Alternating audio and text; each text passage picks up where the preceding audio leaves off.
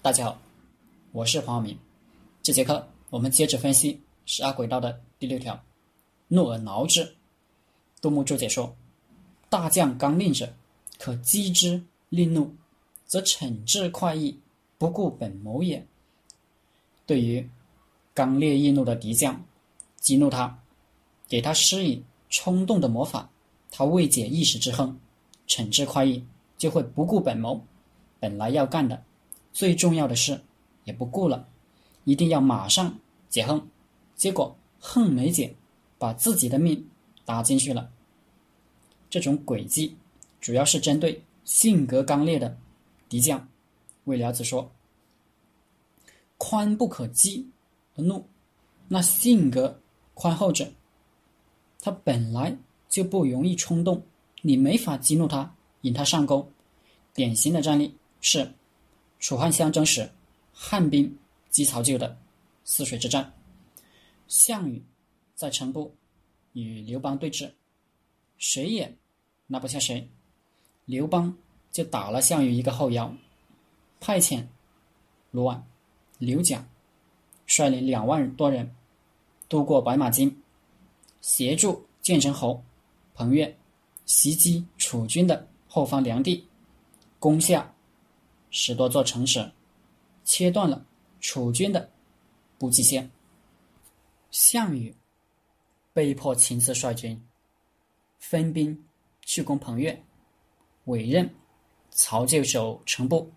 临行前，仔细叮嘱：谨守城部，则汉军挑战，慎勿与战，勿令得东而已。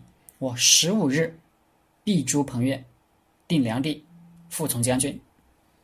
项羽走后，曹咎遵照项羽的令，坚守不出。刘邦就施了怒而挠之之计，在城部、城边专门筑了一个高台，每日在台上骂喊、羞辱楚军，一连骂了五六天。楚军受不了了，曹咎也沉不住气了，忘了他在这儿的本谋。是干什么的？要出城教训教训这帮混蛋。曹咎率军出战，渡泗水，渡到一半时，汉军来了个标准的战术，半渡而击，楚军大败，城部失陷，战局平衡打破。曹咎自知将命丧于此，又窥见项羽，于是，在河边自刎而死。怒而挠之之计。诸葛亮对司马懿也使过，不过没成功。由于关羽丢了荆州，蜀汉只能从北线汉中的崇山峻岭出发去伐曹魏。他的问题是粮食运不上去。为什么六出祁山，九伐中原，每次都半途而废？核心原因是没粮。每次差不多一个月的时间，过了一个月，还没打赢就得撤兵，否则回去路上吃的粮食都不够。所以诸葛亮必须速战，最好是野战。曹魏呢也知道了规律，熬你一个月，就把你饿回去了。我不战则必胜，战则不一定，所以不出战，你成为。曹魏君臣上下高度一致的策略。诸葛亮最后一次北伐，双方在五丈原对峙，司马懿照例高挂免战牌，诸葛亮百般挑战不得，也施了怒而挠之之计，给司马懿送去女人衣服，侮辱他。司马懿根本不上当，还是不出战，结果诸葛亮。心力交瘁，病逝军中。蜀汉的北伐事业就结束了。